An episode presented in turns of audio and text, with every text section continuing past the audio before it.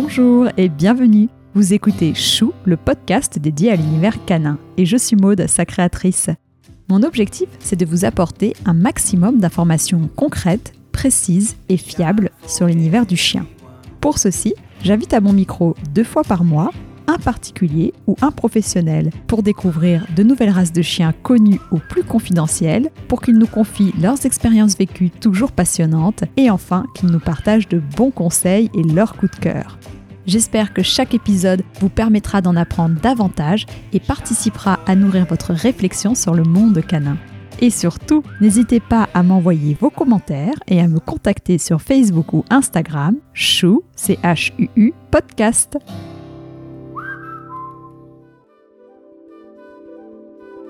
Vivre avec un chien réactif congénère peut s'avérer être un véritable problème, voire même un calvaire pour certains humains.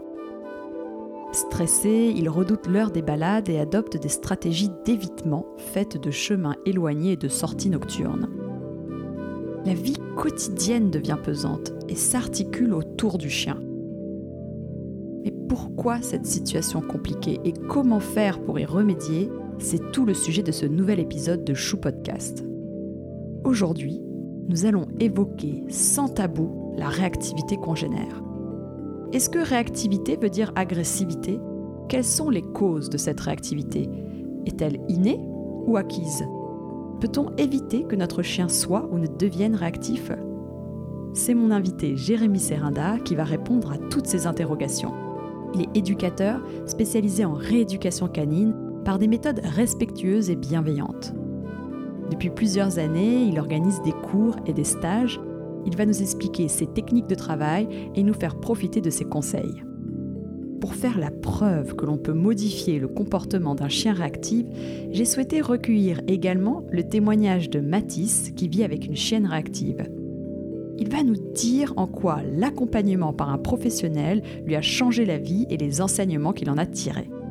Avec cet épisode, j'espère apporter des pistes de réflexion des informations pratiques et un espoir de solution à tous ceux qui sont confrontés à cette problématique de la réactivité congénère.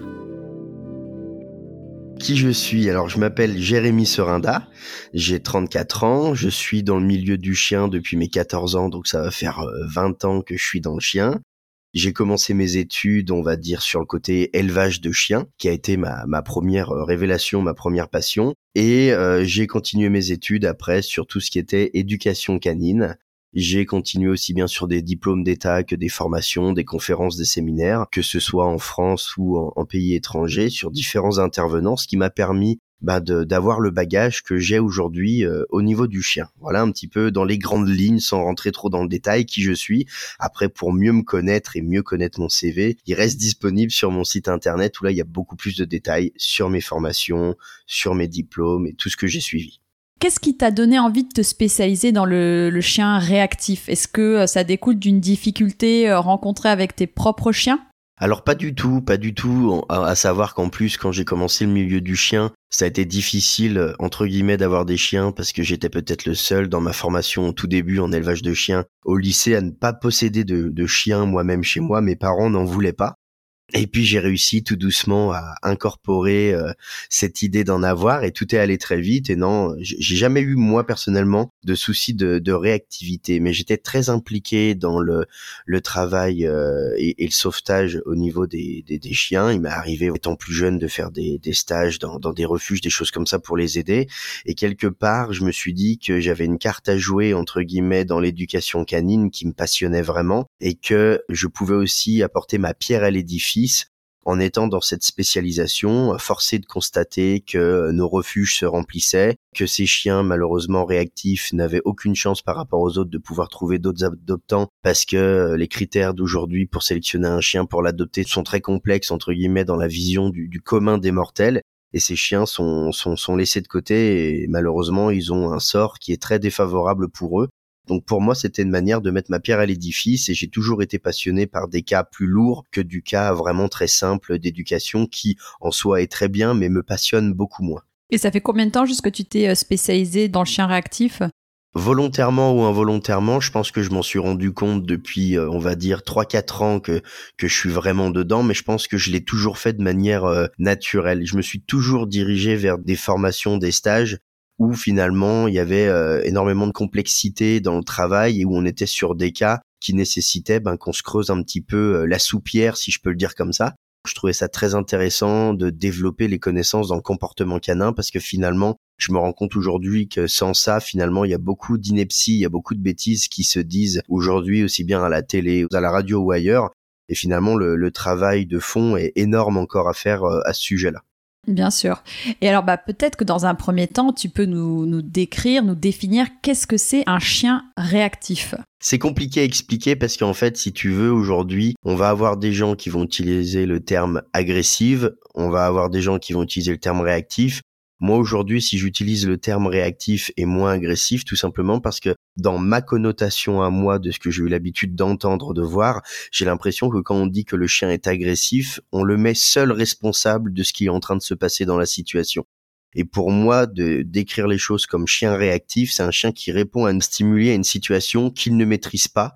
Et aujourd'hui, il va utiliser ce seul moyen, entre guillemets, de communication extrême pour faire comprendre qu'il veut sortir de cette situation.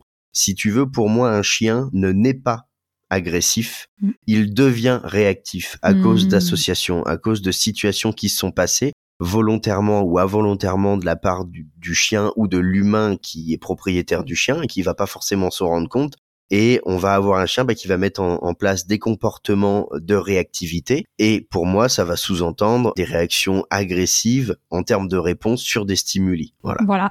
Et on est d'accord que il y a différents types de réactivité, la réactivité congénère, la réactivité humain, mouvement, c'est ça. Il faut peut-être bien expliquer aux gens que un chien il n'est pas réactif que avec les autres chiens, il peut être réactif à plusieurs choses.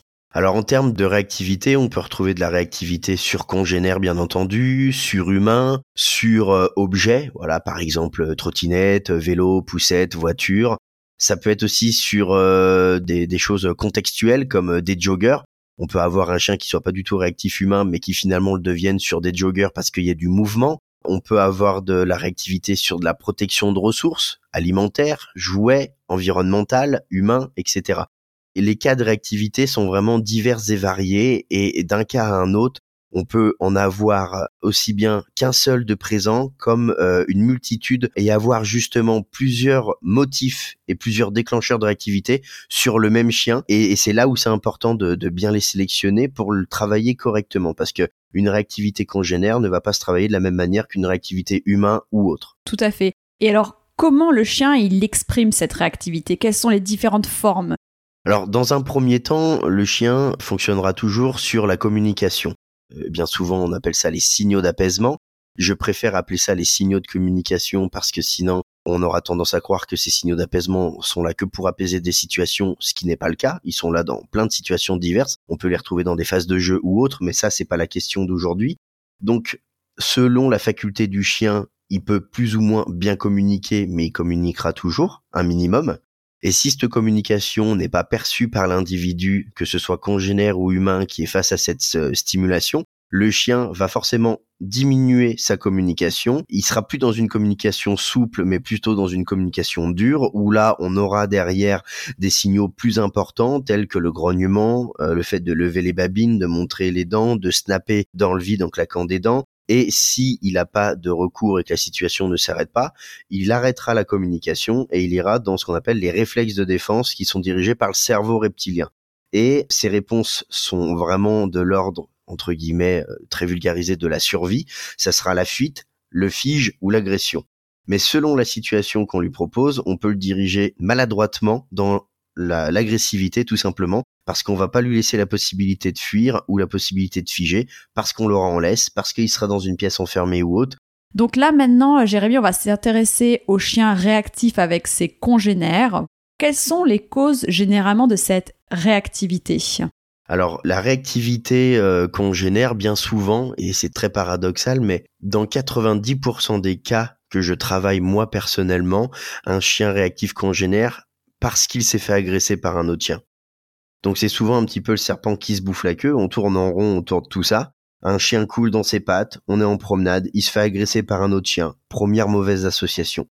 Admettons, il ne marque pas la situation. Très bien. Deuxième promenade, ça arrive une nouvelle fois. Et puis une troisième, et puis une quatrième. Alors on a la chance d'avoir certains chiens qui vont pas imprégner et qui vont faire la part des choses et qui vont pas déclencher de réactivité, mais c'est pas représentatif de ce qui se passe dans euh, la vie générale des particuliers avec leur chien. Bien souvent, quand le chien vit une mauvaise association, il va l'enregistrer dans sa colonne négative, il va en tirer des conséquences il sera beaucoup plus en alerte, sous surveillance, et finalement, pour éviter de se faire attaquer par des chiens euh, ayant peut-être le même profil euh, morphologique ou comportemental, il va anticiper cette approche en lui-même agressant alors que ça aurait pu très bien se passer. Et finalement, le chien d'en face peut potentiellement y répondre. C'est comme ça que ça déclenche des bagarres. Et finalement, c'est un cercle vicieux qui fait qu'on n'en termine jamais. À chaque fois qu'il y a des sorties, et eh ben finalement, les clients se rendent compte que la problématique s'empire de sortie en sortie. Ok. Et il y a aussi donc le côté euh, santé. J'ai énormément vu de chiens réagir en réactivité. Bon là pour le coup sur congénère mais aussi sur humain du moment qu'on avait des soucis de santé. Alors les soucis de santé, ils peuvent être vraiment divers et variés parce que ça peut être un chien qui ait des douleurs au niveau du dos, au niveau des hanches ou autre, mais qui ait une douleur vraiment euh, présente et qui, par exemple, dans le comportement de réactivité, on va voir tout de suite que tout ce qui va être, par exemple, mouvement des chiens en face va être très déstabilisant. Bien souvent, des chiens qui vont avoir des douleurs physiques vont avoir également des sensibilités sur les mouvements trop brutaux que les chiens auront en face. Et c'est vrai que c'est quelque chose que je regarde beaucoup parce que ça me permet de définir, tiens, il aime pas le mouvement. Ok, est-ce que parce que derrière il y a une douleur ou parce qu'il y a autre chose? On peut avoir aussi des soucis de santé qui ne provoquent pas de douleur, mais qui soient quand même responsables de la réactivité, comme des chiens qui ont des problèmes de vue voilà, on va avoir des chiens qui ont des problèmes de vue, qui n'arrivent pas à anticiper ce qui arrive correctement, et derrière, ça peut aussi déclencher de la réactivité par peur, par crainte, parce que finalement, ils sont dans un monde où ils vont tâtonner partout où ils vont aller, et s'ils se font surprendre, ben, ils vont être dans le réflexe de la défense, par peur, par crainte de ce qui est en train de se passer, alors que ça se trouve, ça aurait pu se passer complètement différemment si on aurait eu une meilleure vision. Bien sûr. Après, on peut pousser aussi le côté santé sur les problèmes euh, de thyroïde, sur les problèmes de tumeurs, sur les problèmes de cancer. Certaines douleurs, certaines maladies qui vont toucher au cerveau ou toucher à certaines glandes peuvent provoquer de la réactivité et de l'inconfort sur le chien qui vont manifester une agressivité entre guillemets dans la réponse plus nette que s'il n'y avait pas eu ce problème de santé. Quand j'ai un doute d'un point de vue santé, parce que mes, mes exercices, par exemple, ne marchent pas, n'ont pas d'impact ou que j'ai pas de réussite, de toute façon, moindre doute, je demande un bilan vétérinaire assez complet au client pour être sûr qu'on soit passé à côté de rien. Et en allant le chercher, justement avec les clients, le conseillant, derrière, euh, on a pu résoudre le problème parce qu'on a peu pris en compte le déclencheur des problèmes de santé. Et alors moi, ce qui m'intéresse, Jérémy, je me pose la question parce que j'ai un, petit Shiba qui vieillit, euh, qui a 10 ans, parce qu'on se rend compte souvent que les vieux chiens sont un peu plus euh, réactifs, on va dire, et on n'a plus envie de se faire euh, voilà, embêter par les autres chiens. Est-ce que ça aussi, on pourrait dire que du coup, bah, un vieux chien, il est peut-être plus sensible, il a un peu plus d'arthrose, et puis bah, du coup, c'est plus compliqué que pour lui, et c'est pour ça qu'il réagirait plus, plus vite?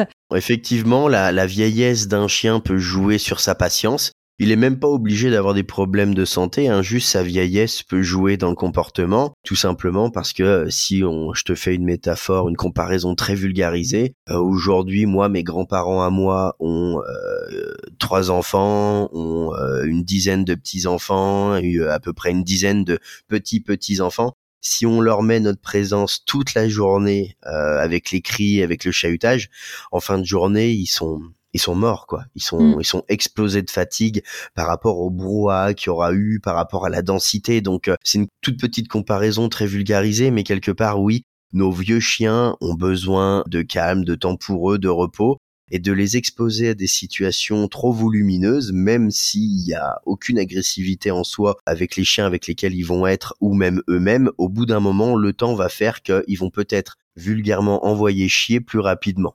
Oui, parce qu'on se rend compte que un jeune chiot, il est hyper sociable généralement, il n'y a pas de souci, et puis que petit à petit, en tout cas, c'est ce que je vois avec les Shiba, mais j'imagine tous les chiens en vieillissant, ils sont de plus en plus sélectifs.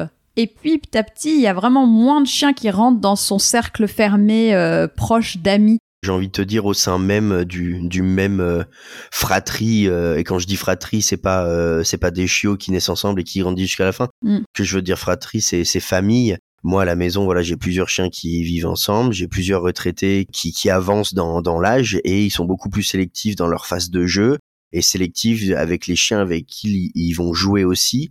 Euh, ils savent où se mettre en retrait. Les plus jeunes ont compris quand il fallait aussi euh, leur foutre la paix, etc., etc. Mais moi, je le constate sur mes propres chiens avec mon propre groupe de chiens. Déjà rien que ça, sans sortir avec du chien extérieur, je le constate avec mes propres chiens.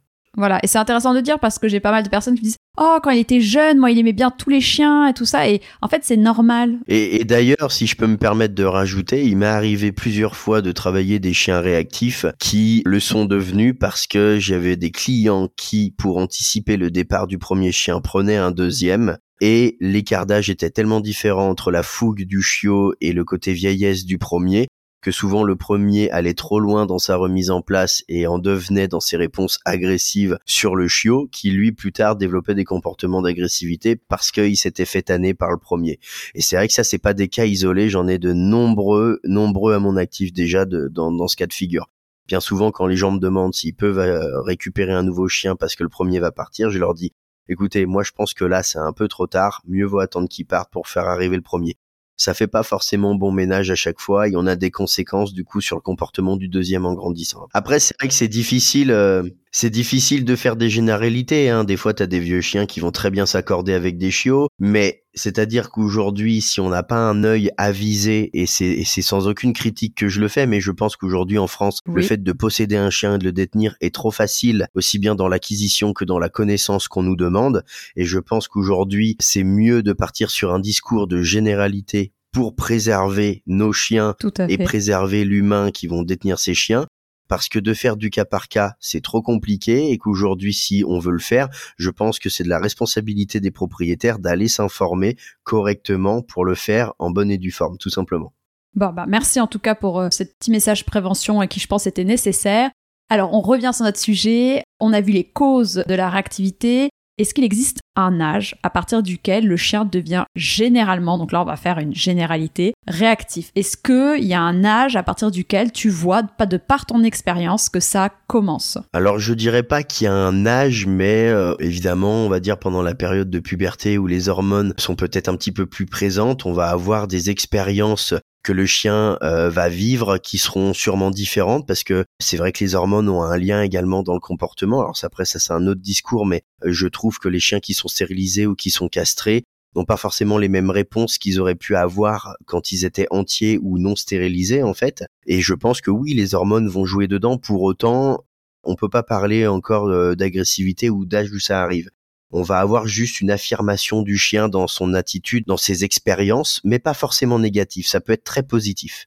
Ok, et c'est quel âge à peu près généralement la puberté, enfin en tout cas l'adolescence? On va dire c'est sur des chiots qui vont avoir entre 5 euh, mois et 12 mois. C'est là où c'est le plus flagrant peut-être. Tu vas avoir des cas où c'est un peu après, d'autres c'est un peu avant, mais si on doit parler de généralité, je dirais ça. Donc quelle est la période d'éducation pour toi la plus cruciale pour travailler cette socialisation? Cette question, elle est super intéressante parce que ça fait partie des choses que aussi j'essaye de, pouvoir partager avec le maximum de, de personnes. Déjà, il y a un premier travail chez l'éleveur. Ça, c'est sûr, c'est indéniable. Mais le problème, c'est que le temps imparti chez l'éleveur ne permet pas de tout faire. Donc, quand on a des éleveurs consciencieux et bien dans leur patoune, ils vont bien faire leur boulot et on va avoir des chiots qui vont être mis aux propriétaires plutôt sur les 10 semaines, voire 12 semaines si l'éleveur veut faire correctement son boulot, je pense que le chien ne doit pas être remis avant 10 semaines, tout simplement. Alors, ça c'est ma réponse à moi, ça va pas se retrouver chez tout le monde. Mais derrière, le plus important, c'est que les futurs propriétaires, ils ont sur les épaules la responsabilité de la continuité de ce travail qui a été arrêté chez l'éleveur pour pouvoir aller chez le propriétaire.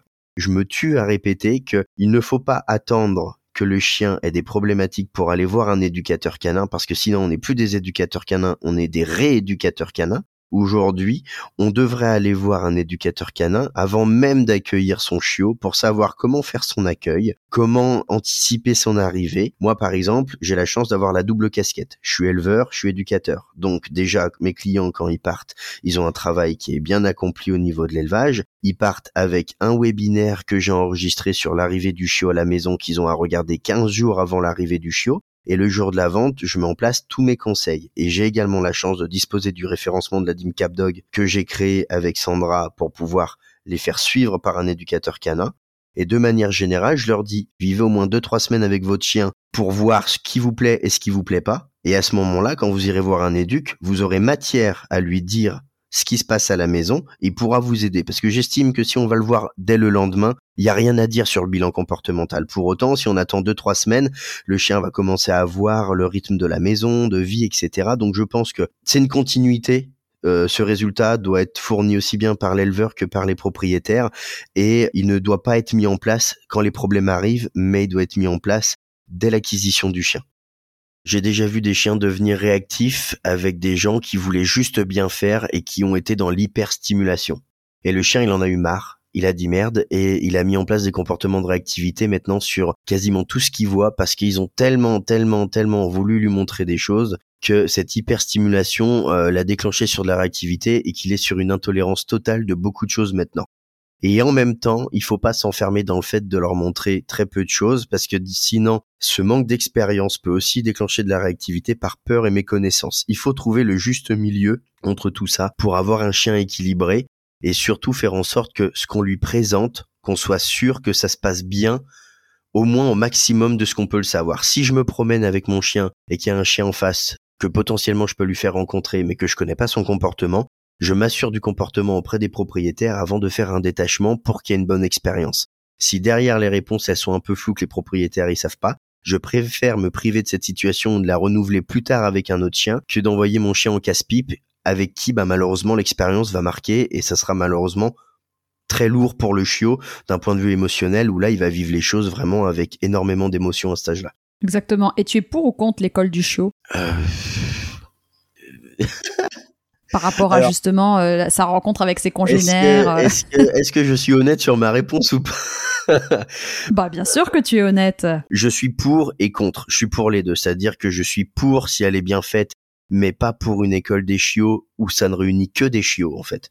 C'est-à-dire que les chiots ils apprennent, ok, mais je veux pas que dans ce cours il y ait que des chiots. S'il y a des adultes cohérents qui peuvent leur montrer euh, la voie par certains comportements, tant mieux. Et pour autant, il faut pas non plus leur donner ce rôle-là. C'est-à-dire que s'il y a que des chiots qu'avec des chiots tout le temps, il y aura toujours de la stimulation, il y aura toujours ci, il y aura toujours ça. Il y aura pas de demi-mesure dans le comportement. On peut avoir des chiots qui ont souffert énormément et qui en deviennent réactifs. Hein. Moi aujourd'hui, je suis désolé, mais sur euh, deux cas sur trois de réactivité, j'ai du client qui a fait de l'école du chiot et où les premières euh, phases et mauvaises associations sont arrivées en école du chiot. Donc j'ai pas forcément un bon ressenti sur l'école du chiot. Pour la bonne raison que je trouve, et ça c'est mon opinion et je critique personne quand je dis ça, mais je trouve que les formations pour être moniteur de club et donner des cours chiots, il manque des connaissances et il manque euh, des informations à savoir, aussi bien sur comment faire des lâchers de chiens, comment euh, lire les signaux de communication pour que les propriétaires puissent gérer leurs chiots quand ils sont trop harceleurs sur d'autres, etc., etc. J'en ai plein des exemples comme ça. Aujourd'hui, pour moi, l'école du chiot ou, euh, ou l'éducation en club, elle est destinée à des chiens qui n'ont pas de problématiques. Pas pour des chiens qui démarrent dans la vie. Pour moi, je verrais plus un démarrage sur des éducateurs canins en individuel pour être sûr de partir sur une bonne base. Et une fois qu'on a un chien équilibré, soit en même temps ou soit en jonglage ou soit après, l'incorporer éventuellement à des, à des clubs qui soient sur des clubs en méthode bienveillante et respectueuse, bien sûr. Je suis pas pour les utilisations traditionnelles ni coercitives. Mais là où derrière, on va avoir un chien qui est bien dans ses patounes et qui va pouvoir être cohérent dans le groupe qui va lui être donné. Donc en gros, si tu veux l'école du chiot, oui, mais remixer un peu à ma sauce, avec un peu d'adultes, avec un peu de, de chiens différents et surtout avec une bonne connaissance de ce que est le chien pour pouvoir gérer correctement son chien et qu'il y ait des bonnes interactions pour tout le monde. Mm, mm. En tout cas, on retient aussi que, bien évidemment, qu'on peut pas tout contrôler. C'est humain, il peut y avoir des accidents, mais tant qu'on peut, de faire connaître à son chiot que des bonnes expériences avec des chiens euh, bien codés, adultes, en tout cas qui montrent l'exemple. Ça, c'est dans le monde idéal. Bien évidemment que parfois on peut pas tout contrôler.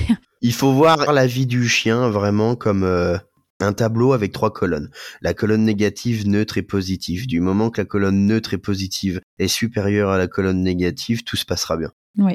Et est-ce qu'il y a des traits de caractère ou de tempérament qui prédisposent à la réactivité? On dit souvent un chien qui est réactif ou agressif, c'est souvent un chien peureux. Est-ce que c'est vrai? Bah, C'est-à-dire que ça fait partie des réflexes de défense. Oui, un chien peureux va utiliser ses réflexes de défense, donc il a la possibilité de fuite, fige, agression. Mais le jour où il trouve que l'agression résout plus facilement ses problèmes, il a aucune raison de revenir dans la fuite ou dans le fige. Il restera dans quelque chose qui marche pour qu'il s'apporte un soulagement plus rapide.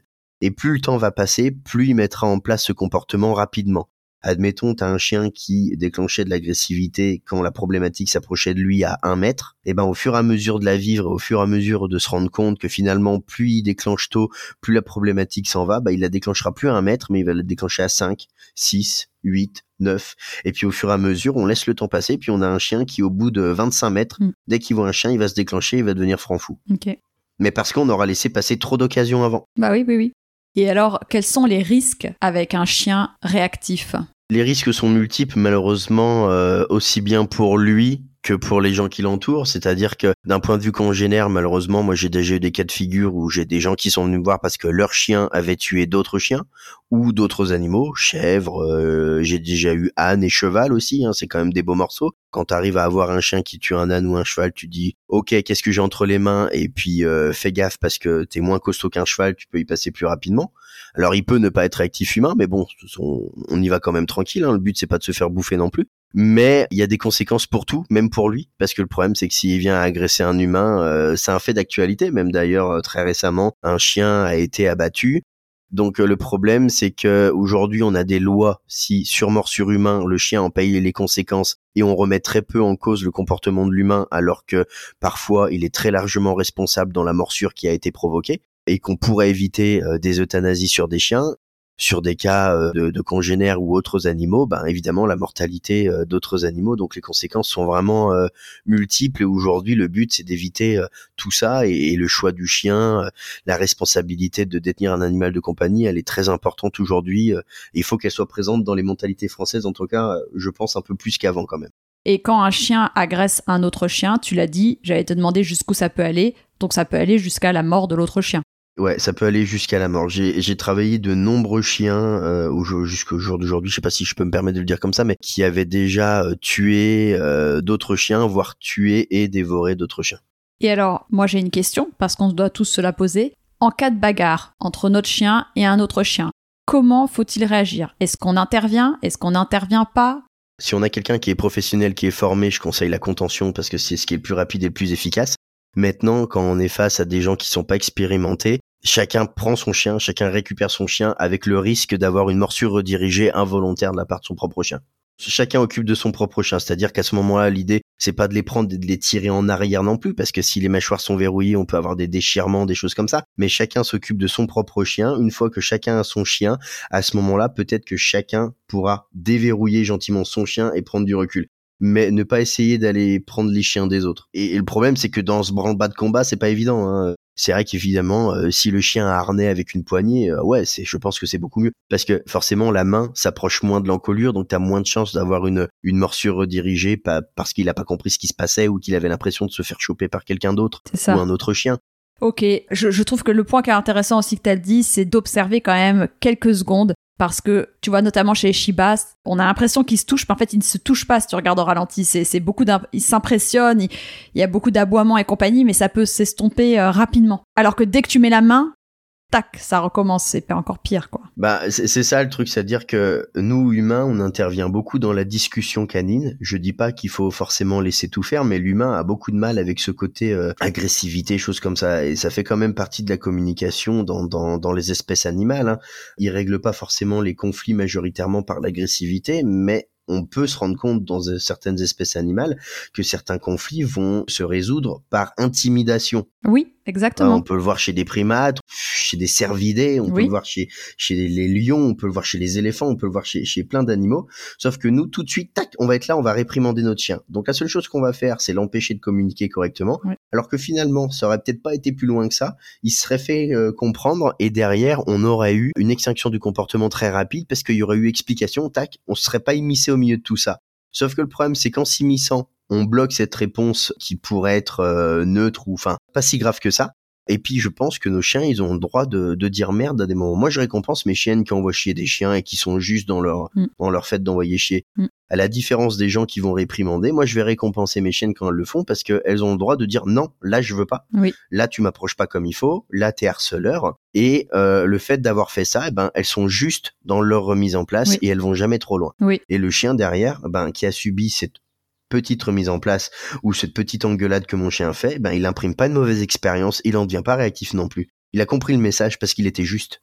Bah tu vois, je pense que ça c'est la chose à retenir et que parfois, euh, en effet, il faut laisser s'exprimer, qu'on peut pas vivre dans une bulle euh, où rien ne se passe et il n'y a aucune émotion et aucune réactivité. Même nous les premiers, on se dispute parfois en tant qu'humain avec une autre personne sans pour autant en venir aux mains et ça, on peut se disputer et puis ça peut après s'apaiser. Donc euh, est-ce qu'on peut pas se dire aussi parfois de les laisser s'exprimer jusqu'à il y a une limite qu'il faut connaître bien sûr, mais observer Oui, oui, oui, avant d'agir tout de suite. Moi, je sais très bien que si jamais il se prend le bec avec un chien, si je viens et que je m'approche et que j'essaie de l'enlever, ça va accentuer la chose. Donc la seule chose que je peux faire de bien, ouais, tu vas surenchérir quoi. ah bah, la seule chose que j'ai à faire, et c'est ce qui marche le mieux, c'est de partir dans l'autre sens et de l'appeler, parce qu'il va se dire, bah, finalement, euh, bon, bah, ça doit pas être si, si grave que ça, je, je vais la suivre. Et moi, je sais que c'est souvent ça qui apaise. Euh, le fait euh, que des chiens communiquent ensemble, moi je demande toujours à mes clients de s'écarter. On reste pas dans leurs pattes, on s'écarte, on prend 5 à Exactement. 10 mètres, tout simplement parce que justement notre présence peut influencer sur le résultat final de la présentation. Ouais. Qu'est-ce que tu penses de la laisse La réactivité, la laisse en cause? Alors dans beaucoup de cas de figure, évidemment la laisse elle est en cause. Pourquoi? Parce que finalement, encore une fois, quand on réfléchit comment fonctionne le chien, comme j'expliquais par mode associatif, s'il associe que quand le maître tire sur la laisse, ça aboutit à un chien qui arrive et que quand le chien il arrive, ça aboutit à une bagarre, finalement quand il y a une légère tension sur la laisse, on est déjà en train de conditionner notre chien à agresser le chien qui va croiser. Donc entre guillemets, il y a beaucoup de mauvais réflexes involontaires liés à la laisse qui vont amener un taux de réactivité plus élevé que euh, si on avait un chien en libre en fait. Et ça dans plus de 90% des cas. Généralement, les gens qui ont des problèmes de réactivité avec la laisse, tu leur demandes de détacher le chien, ils ont vrai peur et ça se passe super bien. Et là, pour le coup, euh, allez, sur deux cas sur trois, t'as pas de problème quand il est en libre.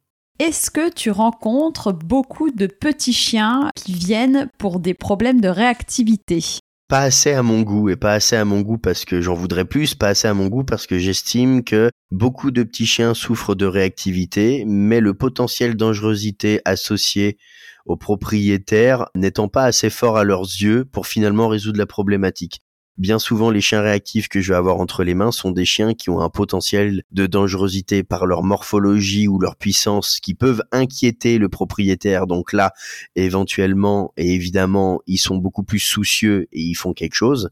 Mais des clients qui viennent me voir pour de la réactivité sur petits chiens, ils le prennent même bien souvent à la rigolade, ce qui est dramatique parce que finalement, c'est des chiens qui vivent le même traumatisme que les gros, sauf que finalement, leur problématique sera jamais résolue parce que finalement, le potentiel de dangerosité étant moins élevé, tout le monde s'en fout un peu. Je trouve ça triste. Bah oui, voilà. Et je pense que c'est important de le, de le dire. Et t'as raison, hein. Sans dire c'est un petit chien, il fera pas de mal. Mais en fait, c'est même pas pour ça, c'est pour même sa santé mentale à lui, pour les autres. Si je peux me permettre de rajouter un petit truc, bien souvent quand j'ai des petits chiens en réactivité, c'est parce qu'il y a eu un enfant qui est arrivé et que finalement l'enfant est de la taille et arrive au visage du petit chien. Ah Donc finalement, les seuls moments où je vais avoir des petits chiens, c'est parce qu'il y a un bébé qui est arrivé dans la famille, bien souvent.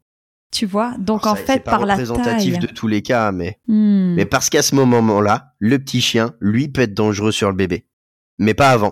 C'est intéressant. Malheureusement, tu vois, il faut toujours attendre le moment critique où ça peut arriver pour qu'il se mette en place, alors que la réactivité, malheureusement, euh, j'aimerais bien euh, claquer des doigts et résoudre le problème. Mais les problèmes de réactivité, ils sont longs à travailler pour la simple et bonne raison que, selon le traumatisme que le chien a vécu, son individualité, ses associations et tout ce qui va avec, eh ben forcément, faut le prendre en compte.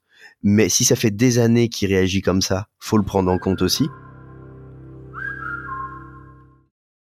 Donc euh, maintenant, on va s'intéresser à tes techniques de travail pour euh, essayer de résoudre hein, ces problèmes de réactivité. Alors, quels sont tes différents outils et techniques de travail que tu emploies pour travailler un chien réactif?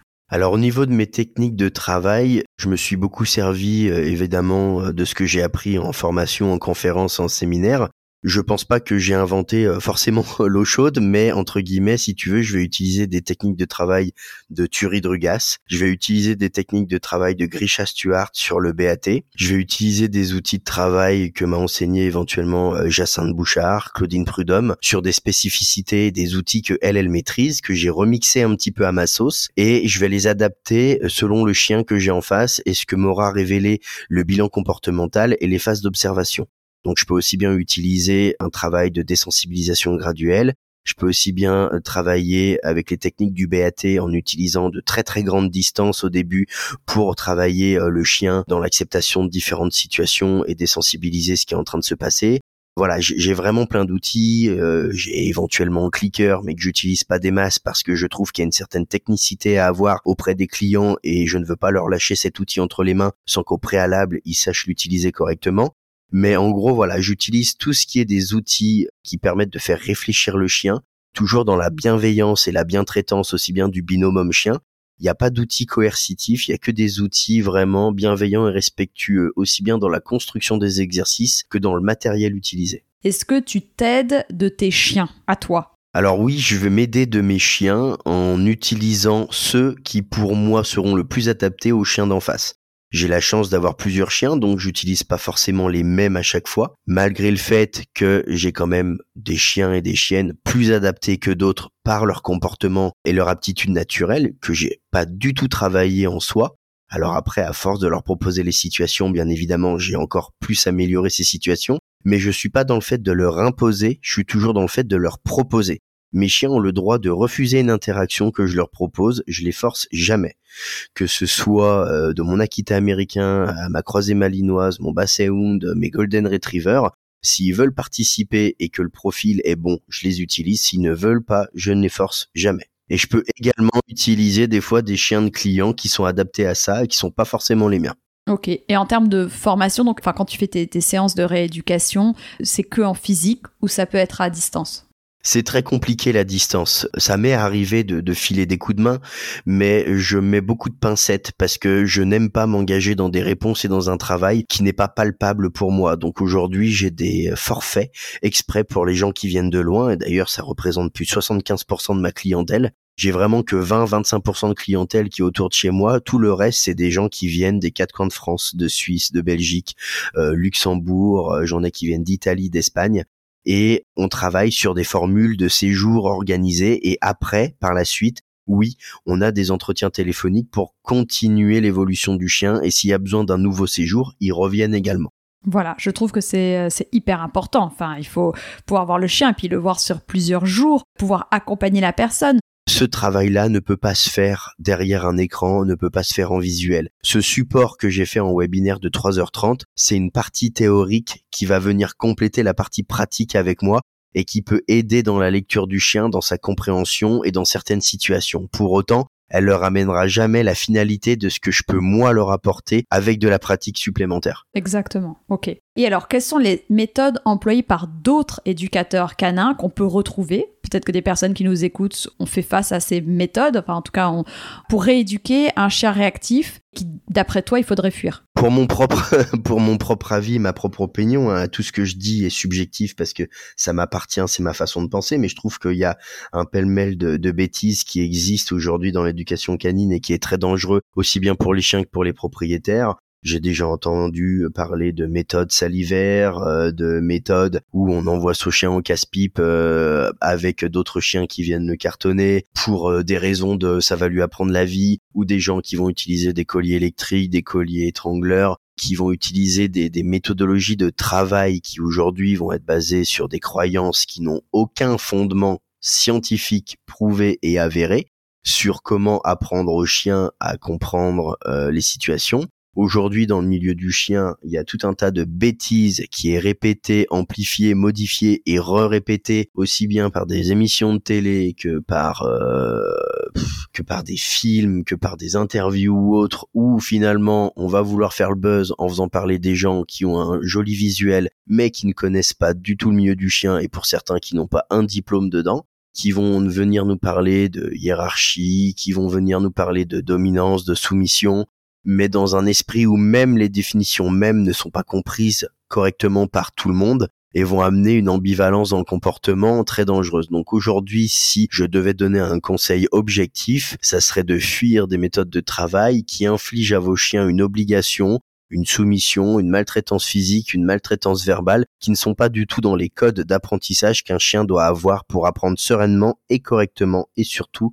durablement dans le temps. Ce sont que des outils qui vont affaiblir votre relation, qui vont détruire euh, le mental de votre chien et qui vont créer des bombes à retardement. Il faut le répéter parce que souvent les gens se disent ah c'est plus c'est plus rapide ces méthodes là euh, c'est il y a plus de résultats rapidement. En fait, ce qui est plus rapide, c'est le visuel du zéro comportement. Parce que vu qu'on va inhiber le chien, qu'on va le fracasser, qu'on va l'intimider, qu'on va lui faire peur, qu'on va le faire souffrir, le chien, vu qu'il vit sa vie par mode associatif, il va vite comprendre que s'il veut plus avoir cette douleur, faut qu'il fasse tel comportement. Ok. Pour autant, derrière, il y aura aucun apprentissage. On va avoir un comportement par résignation, par peur. C'est comme si moi j'allais au boulot avec un patron qui me mettait des coups de pompe dans les fesses parce que j'atteignais pas le chiffre au lieu d'aller travailler chez un patron qui lui va me donner des, primes si j'arrive au chiffre. L'état d'esprit du travail est différent et derrière les conséquences sont différentes, aussi bien pour le chien que pour le résultat et l'accomplissement de la vie de tous les jours du côté contextuel. Très clair. Et qu'est-ce que tu penses de la muselière pour sécuriser des balades? Des personnes qui se disent ah là là, j'arrive pas, mon chien agressif, du coup, je vais lui mettre une muselière pour sécuriser bah, les autres chiens qu'on a en face, en fait. C'est un sujet assez vaste. Euh, moi, je suis pas un grand fan de la muselière dans un premier temps parce que j'estime qu'un chien qui a une muselière et qui ne l'a pas appris correctement va passer sa promenade à vouloir l'enlever et finalement il va pas profiter de sa promenade. Ah oui. Dans un second temps, c'est un chien qui va très peu pouvoir communiquer et se faire comprendre par d'autres chiens parce qu'il va avoir une muselière sur la gueule. Surtout que ça se trouve, il va peut-être même pas le faire parce qu'il va passer sa promenade à vouloir l'enlever. Même si tous les signaux de communication ne passent pas par le visage, une grosse partie passe par là. Donc, il va pas se faire comprendre, il va pas pouvoir profiter de sa promenade. Je trouve que ça a plus d'inconvénients que de, de positifs aujourd'hui. Euh, je comprends que les gens veulent sécuriser leur promenade parce que le chien peut mordre, mais aujourd'hui, les seules difficultés que je rencontre avec des gens qui ont des chiens réactifs, c'est que ce sont des gens que je trouve très consciencieux parce qu'ils ne détachent pas en liberté ou seulement quand ils peuvent le faire, et aujourd'hui, s'il y a des morsures, c'est parce qu'on croise des gens qui ont soi-disant des chiens gentils, mais qui ont aucun contrôle sur leurs chiens et qui viennent voir des gens qui ont des chiens en laisse, qui eux ont des problèmes de réactivité, mais qui savent jouer le jeu du respect de chacun en fait. Hmm. Si je devais en utiliser une, la Baskerville serait, euh, allez, un 10 sur 10. Et Jérémy, je me demandais, est-ce qu'il existe des activités qui peuvent aider un chien réactif? Je pense notamment au nose work, au man training. J'ai cru comprendre que c'était des activités qui pouvaient redonner confiance au chien. T'en penses quoi? Alors moi je pense que toutes les activités peuvent être intéressantes. Après ça dépend juste du chien, de sa race et de ses motivations. Aujourd'hui j'ai remarqué que répondre au patron moteur du chien, donc répondre au ce pourquoi il a été créé, permettait dans certains cas d'éviter des problèmes de réactivité parce qu'on avait une dépense qui était liée aux besoins fondamentaux du chien. Donc en soi, toutes les activités sont intéressantes. Après, il faut savoir les choisir correctement en fonction du type de chien et du type de problématique qu'on rencontre. Ça m'est déjà arrivé, tu vois, par exemple, de contrôler un cas de réactivité en conseillant aux gens de se mettre sur du ring. Parce qu'en fait, la réactivité qu'ils mettaient en place était, pour moi, sur le bilan et sur l'analyse que j'ai eue, tout simplement un besoin d'avoir cette activité de morsure pour pouvoir sécuriser tout ça, eh ben, je l'ai mis sur l'activité de ring où derrière, on a pu verrouiller, si tu veux, le commandement de morsure par le fait de l'autoriser à le faire et de l'interrompre par commandement et sur des choses bien précises.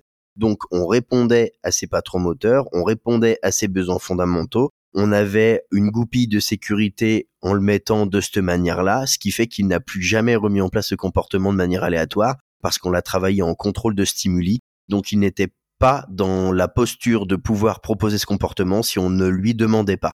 Donc on a verrouillé ce comportement par l'activité et finalement euh, la réactivité a été gérée là-dessus. Il y avait juste besoin d'une dépense liée au ce pourquoi il avait été conçu. Ok, très clair. Moi, ce que je me pose comme question, c'est quelle posture doit avoir l'humain lors d'une rencontre entre congénères quand on a un chien qui est réactif, que du coup on a déjà eu des problèmes, que la personne est quand même stressée, elle va avoir tendance à peut-être passer son stress au chien, monter en pression en disant non, non, non, non, non, non, ne va pas vers lui et tout ça. Bon, chose qu'il ne faut pas faire, on le sait.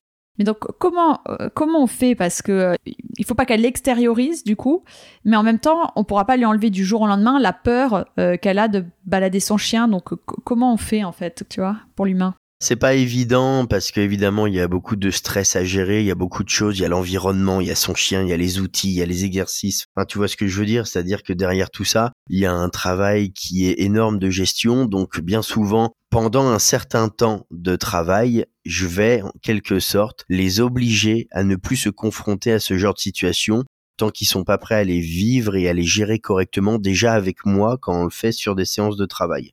Une fois que je les sens prêts, on change d'environnement et là je les je les fais un petit peu bosser plus sur leur prise d'autonomie de comportement parce que moi ils m'auront montré pendant les séances qu'ils étaient capables de pouvoir le faire. Donc en fait, je vais vraiment essayer de leur créer des nouveaux environnements, des nouveaux horaires pour qu'ils ne rencontrent plus la problématique le temps que je puisse les former correctement à pouvoir le gérer dans la, meilleure la meilleure des façons possibles quand ils seront pas avec moi. Et en tout cas, j'imagine, du moment qu'on t'a pas encore vu, la personne qui se trouve dans cette configuration-là, qui n'a pas encore eu de, de formation et pas d'aide, il faut essayer d'arriver à contrôler ses émotions extérieures, non? Enfin, en tout cas, de pas bah, c'est-à-dire que pour moi, la seule issue de façon vraiment fiable, c'est d'aller voir un professionnel pour travailler. Entre-temps, se limiter dans les euh, interactions négatives, en changeant d'environnement, en changeant nos horaires pour essayer d'avoir le moins d'interactions possible. Et si toutefois on se fait surprendre par l'environnement ou le contexte qui fait que là on n'a pas le choix, j'aurais tendance à dire, encore une fois par rapport à ce qu'on a discuté tout à l'heure, moi si j'ai un chien sans laisse qui s'approche de moi et que j'ai un chien réactif entre les mains, selon de ce que je connais de sa réactivité, mais un cas sur deux, je peux lâcher la laisse parce que si je le mets en libre, j'ai 50% de chance que ça se passe bien par rapport au fait que si je l'en laisse, je suis sûr que ça va aller au carton. Donc je peux lui laisser la laisse accrochée, mais par contre je le tiens pas et je m'éloigne, je commence déjà à partir. Et au pire, ça va s'engueuler sur à peine deux secondes, ça va se renifler et vu que j'aurais pris de la distance, comment dire, la distance que j'aurais pris avec mon chien fait que finalement il va préférer arrêter l'interaction pour revenir vers moi parce que je le laisse face euh, seul à son problème et que finalement il l'a peut-être mis aussi en place parce que j'étais trop près. Oui, ça c'est ce qu'on avait dit, mettre de la distance. Et si tu veux, avec ça, j'augmente mes chances qu'il n'y ait pas d'incident. Mais je sais que potentiellement, ça peut quand même arriver. Mais c'est ma seule façon d'augmenter mes chances que ça n'arrive pas. Euh, si des personnes ont envie d'aller plus loin dans la recherche, euh, est-ce que tu as une conférence, un webinar euh, vers lesquels on peut les diriger? Bah évidemment, j'aurais tendance à dire le mien. Bah oui.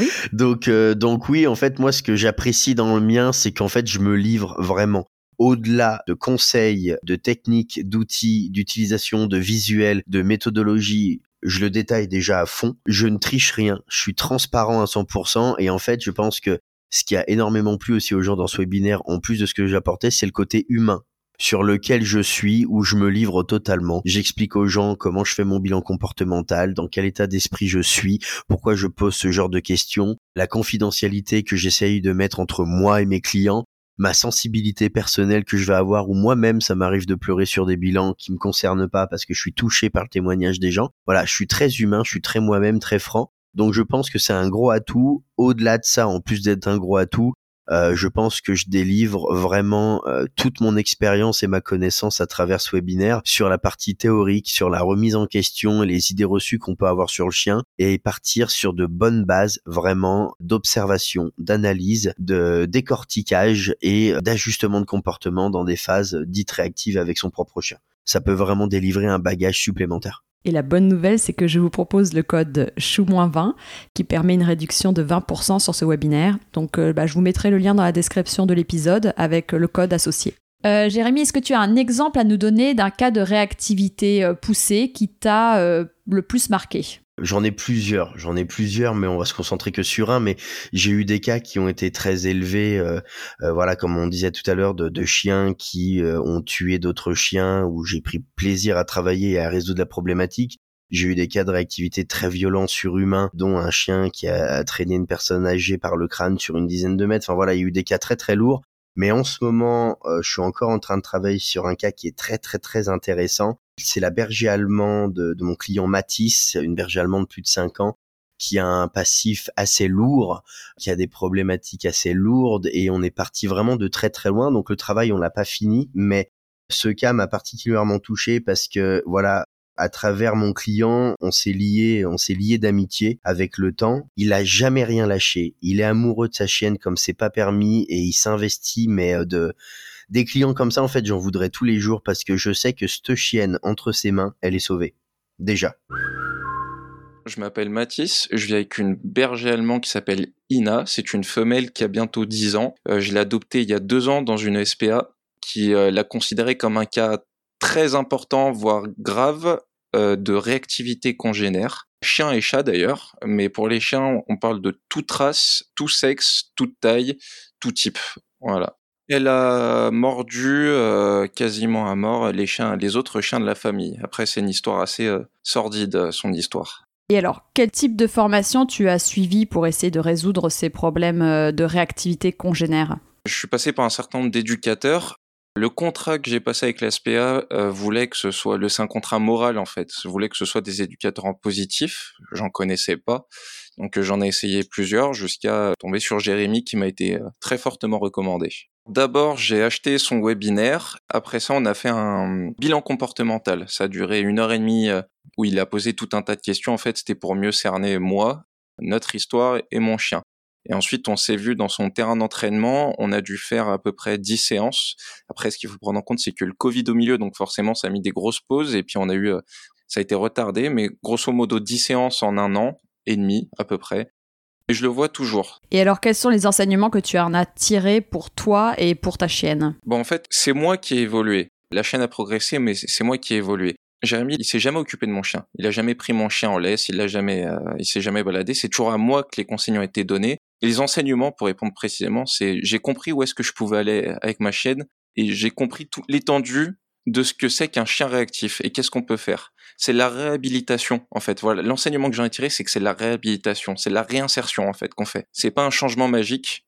On prend un chien qui est marqué comme un être humain, c'est un être sensible, c'est un être qui sera jamais comme les autres chiens. Déjà, j'ai pris beaucoup plus de confiance en moi. Et pourtant, j'ai pas de souci là-dessus, mais on va dire que je gère les situations avec beaucoup moins de stress et j'ai beaucoup moins l'impression de mal faire. J'ai pris conscience grâce à Jérémy que c'est une chaîne qui est dans cet état, pas de ma faute, mais de la faute d'autres gens que moi je fais de mon mieux et on a hum, un rapport de confiance qui a explosé. Maintenant, euh, j'ai un vrai lien avec ma chaîne et du coup, pour en revenir au, fond du problème, j'ai une chaîne qui est capable de me montrer, entre guillemets, je, suis capable de voir les signes que ma chaîne me montre quand elle va déclencher. Elle les a toujours fait, mais je suis maintenant capable de les voir. Ça veut pas dire que c'est parfait. Justement, on travaille dessus. C'est un travail avec Jérémy, c'est un travail de tous les jours. Mais je suis capable de comprendre quand ça va pas bien. Quand elle va déclencher, et mieux encore, et ça c'est le, le fond du travail, c'est les vrais progrès des dernières séances, j'ai une chaîne qui est capable de me proposer des solutions. C'est-à-dire de dévier de voix, de se retourner, etc. Encore une fois, c'est des signes. Jérémy les voit, il me les montre et il m'apprend à encourager et à récompenser, à aller dans son sens. D'où une question de confiance. Si elle me fait pas confiance, elle me le montrera pas. Si je suis pas fiable, elle le sera pas. En me montrant la voix, je lui montre la voix. C'est euh, un peu bizarre, mais c'est euh, grosso modo l'idée en fait. C'est toujours récompenser en fait sans sans jamais s'énerver récompenser les bons comportements plutôt que punir les mauvais. Voilà. Les croisements, je les aborde de manière beaucoup plus tranquille. Ça me permet aussi de prendre le temps de, justement, comme euh, la gestion du chien est moins énergivore et euh, elle me prend moins de temps, ça me permet aussi de prendre le temps aussi de discuter avec le maître en face, de lui expliquer la problématique, de lui montrer en fait, de lui montrer que le chien il est sous contrôle même si c'est un gros berger allemand de 35 kilos. Enfin, c'est un berger allemand de 35 kilos qui semble s'énerver et ça permet aussi d'apaiser les contacts aussi avec les autres maîtres avant que tu vois Jérémy, elle déclenchait à combien de mètres du, chien? 30 mètres, elle pouvait déclencher. Aujourd'hui, c'est variable, ça dépend aussi, encore une fois, de l'attitude du chien en face. Ça dépend aussi de s'il est attaché, ça dépend de s'il vient, vient vers nous, etc.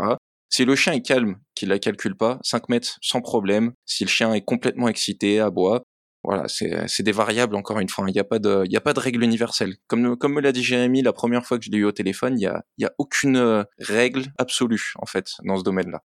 Là, en tant que client, en tant qu'aficionados et en tant que personne qui est non professionnelle et qui s'adresse là du coup euh, à des non professionnels qui connaissent peut-être pas ce milieu des chiens réactifs, ce que j'ai pris plein fouet. Encore une fois, en fait, ce sont des chiens qui sont marqués d'une manière telle très souvent par la, la, main humaine en fait, des attitudes humaines, hein, pas forcément besoin d'être battu. En fait, on pourra jamais en faire le bon petit chien de famille qui se balade au parc au milieu de, de 40 de 40 autres chiens et euh, tout est beau, c'est Charles Ingalls dans la petite maison dans la prairie. C'est pas possible. Peut-être qu'il y en a qui arrivent à ce niveau. Euh, J'aimerais connaître le pourcentage parce que je pense qu'il est très faible. Et justement, le travail de Jérémy aussi avec nous, avec les maîtres, c'est de faire comprendre qu'il y a les rêves et il y a les objectifs en fait. Et l'idée, c'est d'être à fond sur les objectifs et justement d'avoir les meilleurs possibles. Et moi aujourd'hui en tant que maître d'un chien très réactif, en fait l'énorme victoire, c'est pas d'avoir un chien qui tolère absolument tous les chiens du monde, c'est d'arriver à lire la communication de mon chien et de comprendre ce qui se passe pour en fait que autant ma chienne que moi on soit serein pendant les balades. Et ça, ça peut paraître anodin, mais tous ceux qui ont eu un chien réactif entre leurs mains, ils savent que c'est énorme, ce que je viens de dire, c'est énorme. Et à partir de là, on peut éventuellement continuer de progresser. Il n'y a aucun cas qui n'est pas sauvable aussi. Si les objectifs sont cohérents et réalistes, il n'y a aucun objectif qui ne peut pas être atteint. Très bien. Bah, merci pour ton témoignage, Mathis. Et donc, bah, Jérémy, pour euh, conclure euh, cet épisode, je pense qu'il est très important de rappeler, hein, et c'est le, le but de, de, ce podcast, que chaque race de chien a ses origines, euh, a été créée pour une utilité, et c'est très important à chaque fois de se rappeler de ça et de s'informer là-dessus. Chaque chien va avec un environnement et un, type de personne, on va dire. donc, est-ce que tu peux nous rappeler en quoi dans toute cette thématique dont on a parlé de la réactivité euh, congénère, comment le, choix de la race est, est important et comment c'est important de s'informer sur les groupes de chiens? Alors effectivement, c'est une question qui est super importante. Aujourd'hui, le choix de la race va être déterminante dans la relation pour le binôme homme-chien, pour le développement au sein de la famille et puis pour euh, la vie en elle-même du chien qu'on va avoir. Et c'est vrai qu'aujourd'hui, euh, si je peux me permettre d'avoir un discours plus large, je pense que je commencerai à dire qu'il est important de prendre le temps de réfléchir correctement au choix de la race. Je pense que on est plus destiné pour certaines races que d'autres, tout simplement parce que les critères aujourd'hui qu'on a sélectionnés pour détenir un chien ne sont peut-être pas forcément les bonnes qu'on devrait avoir. Et la remise en question est importante, tout simplement parce que je pense qu'on est fait pour certaines races par rapport à nos comportements, par rapport à notre environnement, à la disponibilité qu'on va avoir, au contexte de vie qu'on va leur proposer. Et malheureusement, ça ne va pas coller à toutes les races. Pourquoi? Parce qu'aujourd'hui, c'est tellement simple d'avoir un chien en France qu'on a banalisé cette responsabilité de le détenir et on en oublie le ce pourquoi ils ont été créés. Et à la base, plus de 90% des races qui ont été créées et qui sont encore présentes sont destinées à l'utilité. Sauf qu'aujourd'hui, on ne répond plus à leurs besoins d'utilisation tout simplement parce qu'on en a décidé d'être des chiens de compagnie. Alors qu'ils soient des chiens de compagnie sur une partie de leur vie, pourquoi pas, mais ça doit pas être représentatif de leur vie entière. Il faut savoir répondre à leurs besoins fondamentaux, il faut savoir répondre à leur patron moteur et peut-être que des fois il y a des races qui seraient préférables de ne pas acheter ou adopter à soi-même parce que finalement tous ces facteurs ne sont pas réunis. Elle est peut-être très belle, elle est peut-être très gentille, elle est peut-être adorable, peut-être qu'elle s'entend super bien avec votre voisin et que ça colle parfaitement bien, mais peut-être qu'un détail ou un élément chez vous fera que ça se passera mal. Il faut être sûr de son choix. Et ça, on peut le faire par le biais de renseignements sur la race, en se renseignant sur les clubs de race, en se renseignant auprès d'éleveurs, auprès d'éducateurs canins. Malgré le fait qu'il y a beaucoup de sons cloches différents, il faut multiplier ses contacts pour être sûr de ce qu'on entend et de ce qu'on veut valider. Le vétérinaire peut être aussi intéressant à les questionner s'il fait l'effort lui aussi d'être raisonnablement formé et de pas entretenir les idées reçues, parce que c'est vrai qu'il y a beaucoup de choses qu'on entend, mais aujourd'hui je pense qu'il faut qu'on prenne le temps, beaucoup plus de temps sur l'achat d'un chien. Ça doit plus se faire sur un coup de tête, ça doit plus se faire sur un coup de cœur, ça doit plus suivre les codes, ça doit plus suivre la mode, ça doit suivre ce qu'on peut mettre en place pour que le chien soit détenu dans les bonnes conditions, tout simplement.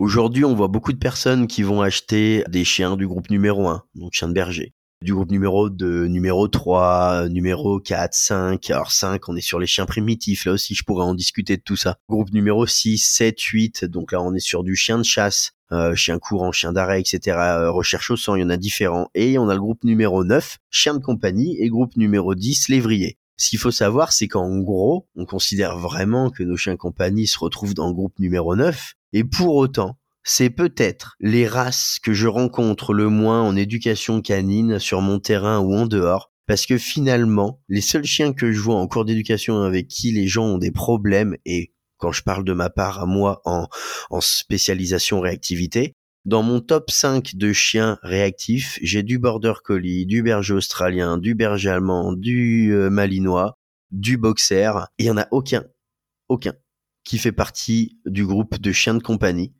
Et pourtant, tous mes clients qui l'ont pris, il y en a aucun qui l'a pris pour de l'utilité. Ah bah voilà. il faudrait un petit peu plus euh, se pencher sur la question ou sinon se rendre compte qu'on ne peut pas demander à un berger allemand d'être agressif sur les inconnus et sympa avec les amis. On peut pas demander à un chien de garde de faire son boulot que sur certains trucs et pas sur d'autres. Il est dans son comportement dans son entièreté ou il l'est pas du tout. Euh, les chiens de berger, c'est fait pour du, du troupeau, pour, pour différentes choses. Les chiens de garde, c'est pour de la garde on peut avoir un relationnel et une vie de compagnie, mais ça ne doit pas être représentatif de toute leur vie. Ils ont des comportements qui sont liés à ça et on ne peut pas les empêcher de les mettre en place.